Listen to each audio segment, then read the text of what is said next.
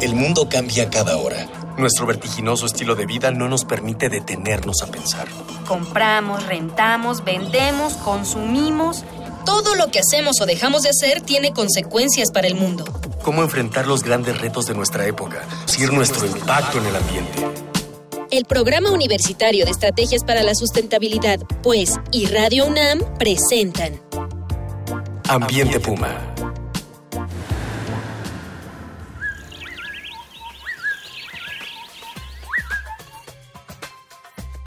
Hola, ¿qué tal? ¿Cómo estás? Soy Mireya Imas, directora del Programa Universitario de Estrategias para la Sustentabilidad de la UNAM, y le doy, como siempre, la más de las cordiales bienvenidas a este su programa de Ambiente Puma. Voces, ideas y acciones sustentables. En la edición pasada estábamos platicando sobre el mal de Chagas y hoy, en esta edición, vamos a continuar platicando del mal de Chagas como se lo prometimos.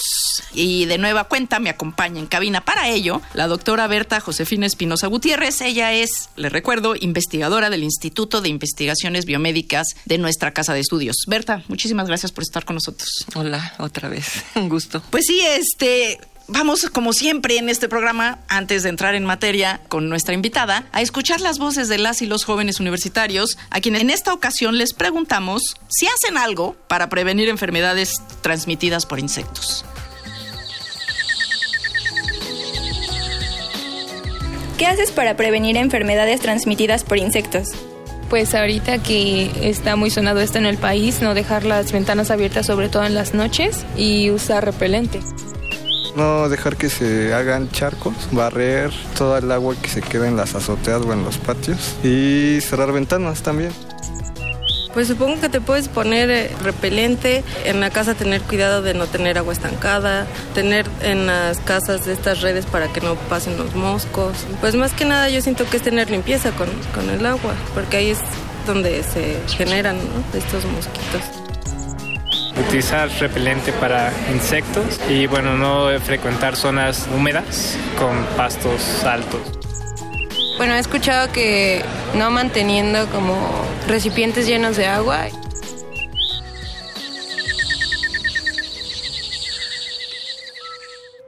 Bueno, pues escuchábamos las voces de las y los jóvenes universitarios eh, de qué hacer para prevenir enfermedades transmitidas por insectos. Bueno, no solo los insectos transmiten enfermedades, pero en este caso, como hemos estado hablando del mal de Chagas o la enfermedad de Chagas, ¿tenemos alguna idea de cuántas personas en México están infectadas con Chagas? Bueno, mira, en México no ha habido encuestas generales en el país, excepto una que ya tiene mucho tiempo, y más bien hay cálculos por los estudios que hay en zonas determinadas y por el número de vectores, se ha calculado que en el país pudiera haber 800 mil casos de 800 mil a un millón de personas infectadas por este parásito. Así lo considera la Organización Mundial de la Salud. ¿Y, personas que manifiestan la enfermedad? Sí, eso es mucho más difícil. Los, los cálculos generales que se han hecho en otros países en Sudamérica eh, nos dicen que el 30% de las personas infectadas podrían manifestar la enfermedad. Entonces tendríamos que hacer números para... Para poderle estimar. Pero así de gentes que, que estén reportadas con la enfermedad. Sí, hay un subregistro, pero sí hay,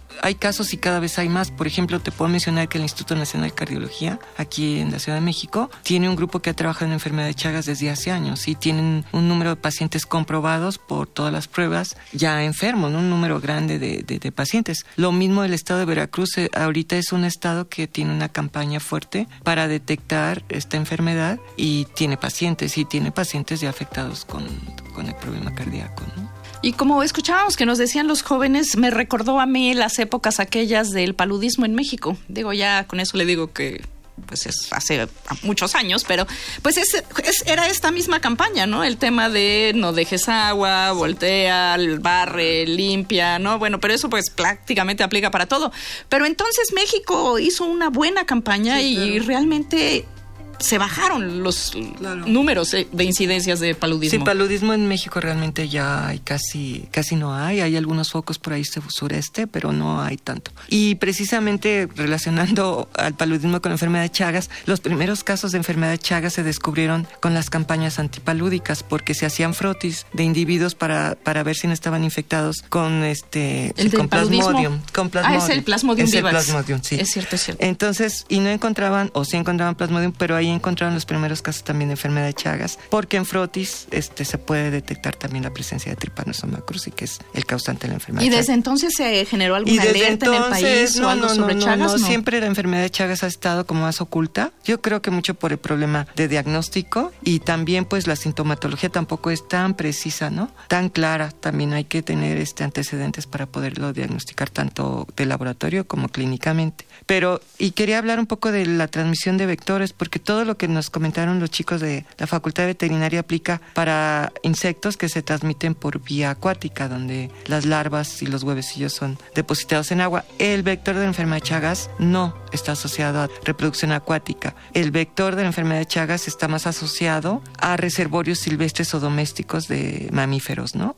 Aves. Entonces nosotros hemos encontrado que las personas en provincia que les gusta tener sus gallineros cerca de la casa o sus eh, conejeras y etcétera, perros y gatos que deambulan cercano a la casa y luego salen al patio, esos pueden ser los contactos para la transmisión o los reservorios para la transmisión de esta enfermedad, más que cuestiones acuáticas en el caso de de los mosquitos, ¿no? de- Que- sí, que es otra es, es otra otro- modalidad, es entonces otro- hay y que es tener otro gran varios, tema, sí. claro. Y por ejemplo, el, eh, ahora que comentas eso, eh, ¿cómo, cómo pa- eh, en tema del reservorio de los animales este, domésticos, ¿qué, ¿cómo pasa de los animales domésticos a las personas? Claro, es que aquí hay que tomar en cuenta que el vector es hematófago, se alimenta de sangre. Todos los estadios, este, este insecto tiene cinco estadios este, ninfales, ¿no? Todos los estadios y el adultos son hematófagos. Entonces, todos tienen la capacidad, por ejemplo, pueden tomar sangre de animales reservorios ya infectados, silvestres o domésticos, y luego entrar en contacto con la población humana y al alimentarse de sangre, tienen un reflejo que los hace defecar casi instantáneamente cuando se alimenta. Entonces el parásito se transmite no por el piquete del, insecto, sino por las heces del insecto. Y, y las mejores especies transmisoras son las aqu- aquellas que defecan casi instantáneamente cuando empiezan a alimentarse. Tienen que vaciar su intestino de sangre ya vieja, digamos, para recibir la sangre fresca. Entonces, en las heces del insecto va el parásito. Y uno ese se es- rasca. Uno se puede y- rascar. Incluso el para- se ha descrito que el parásito por sí mismo puede entrar, tiene la capacidad, tiene enzimas y esto para entrar por el lugar de- del piquete mismo. O tú te rascas y es muy común en los libros decir que tú te rascas y te contaminas tus dedos y vas luego y te- como estos insectos son muy, digamos, tímidos, solo salen de noche a alimentarse. No es muy frecuente verlos de día, están ocultos de día, salen de noche. Entonces la gente está dormida, sientes tal vez el piquete y te rascas un poco la cara con movimientos involuntarios que hay nocturnos y te puedes contaminar cara, ojos, boca, que son lugares por donde entra el parásito de preferencia. Híjole, qué complicado, ¿no? ¿Y cómo podríamos,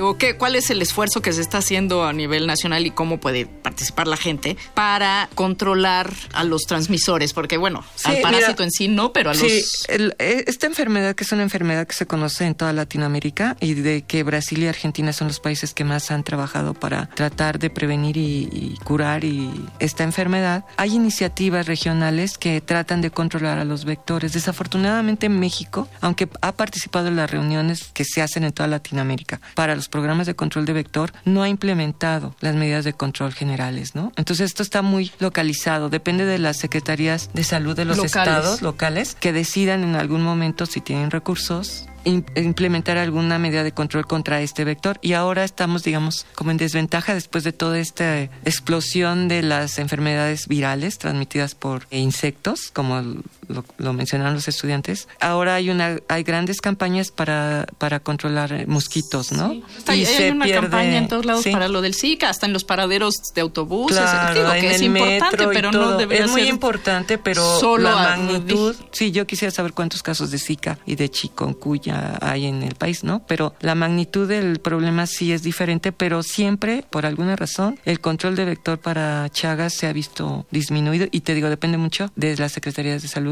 locales de los estados. ¿Será que no se ve tan fácilmente Eso, el yo problema? siempre he dicho que ese ha, ha sido el problema, un, un poco que no es fácil diagnosticar, como ya comenté, la sintomatología puede pasar desapercibida. Ahora, los problemas cardíacos en el país son muy importantes. Es un- el segundo o, o tercer causa de muerte en el país los problemas cardíacos. Pero los médicos, lamentablemente, no todos están entrenados para buscar la causa. Los médicos hacen tratamiento de la sintomatología, pero no tienen tal vez el interés de ver qué lo causó. Pero sí, las enfermedades cardíacas son importantes en el país y yo, después de años de estudiar esta enfermedad, creo que muchos casos son producidos por este parásito, ¿no? Pero pues...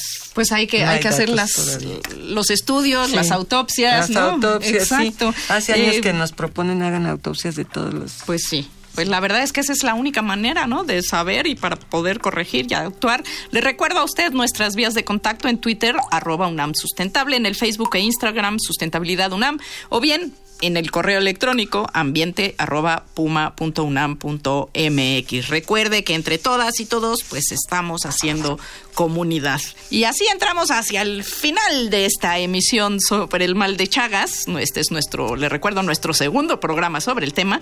Y eh, nos acompaña para ello la doctora Berta Josefina Espinosa Gutiérrez. Ella es investigadora del Instituto de Investigaciones Biomédicas de la UNAM. Berta, ¿se puede curar o controlar la enfermedad de Chagas? Sí, desafortunadamente se puede curar solo en la fase inicial, que se conoce como fase aguda, que dura unos dos meses, un mes, dos meses. En esa fase se puede curar, hay medicamentos disponibles, controlados por Secretaría de Salud, pero se pueden pedir, pero solamente en esa fase. Una vez, ¿por qué se puede curar en esa fase esta enfermedad? Porque el parásito está todavía en la circulación de los individuos infectados. Pero después de ese periodo de un mes, dos, el parásito va a entrar dentro de las células y ahí ya el tratamiento con estos fármacos es ineficaz. Entonces, por eso decimos que esta enfermedad puede ser mortal si no se trata, digamos, en fase aguda y se deja uśmiecha.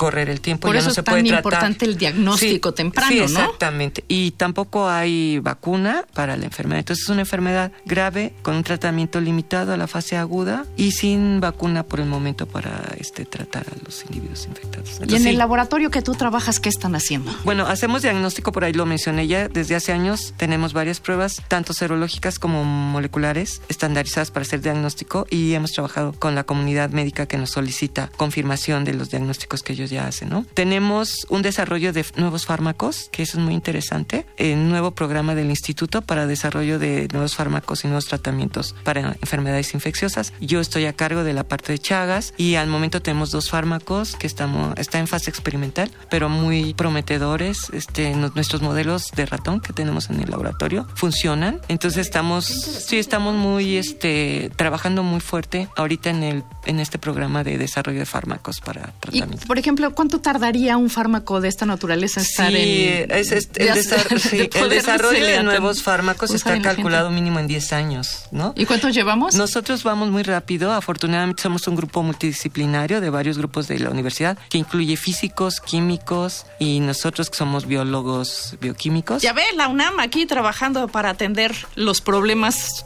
los problemas del país.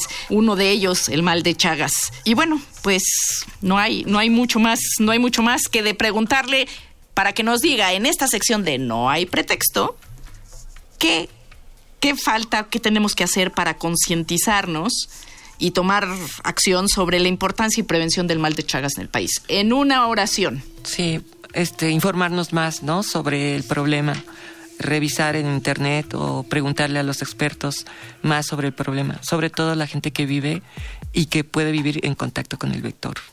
Así es, si usted está en estas zonas, pues infórmese, este, digo, no todas las páginas de internet, pero si usted busca eh, las páginas serias, que bueno, pues ciertamente las hay, ¿no? Secretaría de Salud, el Instituto de, el Instituto de Investigaciones Biomédicas de la UNAM. Y bueno, así concluimos una emisión más de Ambiente Puma. Le agradezco muchísimo a la doctora Berta Josefina Espinosa Gutiérrez, investigadora del Instituto de Investigaciones Biomédicas de la UNAM por su valiosa colaboración y habernos acompañado en estas dos emisiones. Muchísimas gracias, Berta. Un gusto para mí. ¿eh? No, la verdad, muy interesante y bueno, ojalá sigamos hablando no solo de este, sino de muchos otros temas que son de interés de la comunidad. Esto fue una coproducción de Radio UNAM y el Programa Universitario de Estrategias para la Sustentabilidad con apoyo de la Dirección General de Divulgación de la Ciencia. En los controles y en la producción, como siempre, Miguel Alvarado. En la investigación, sondeos e invitados, Dalia Ayala, Miguel Rivas, Eder Salazar, Lucina Hernández, Jorge Santos y Cristian Barroso, todos ellos de nuestro equipo de educación ambiental. Les invitamos a que el domingo que viene a las 4 4 de la tarde. Sigamos reuniendo ideas, voces y acciones sustentables aquí en Ambiente Puma. Hasta la próxima. Una pequeña acción. Un cambio de actitud. Nuevos hábitos. Y nuevas formas de entender y relacionarnos con el mundo. Paso a paso. Aportamos un granito de arena. Para construirnos un futuro. El Programa Universitario de Estrategias para la Sustentabilidad, pues, y Radio UNAM presentaron Ambiente Puma.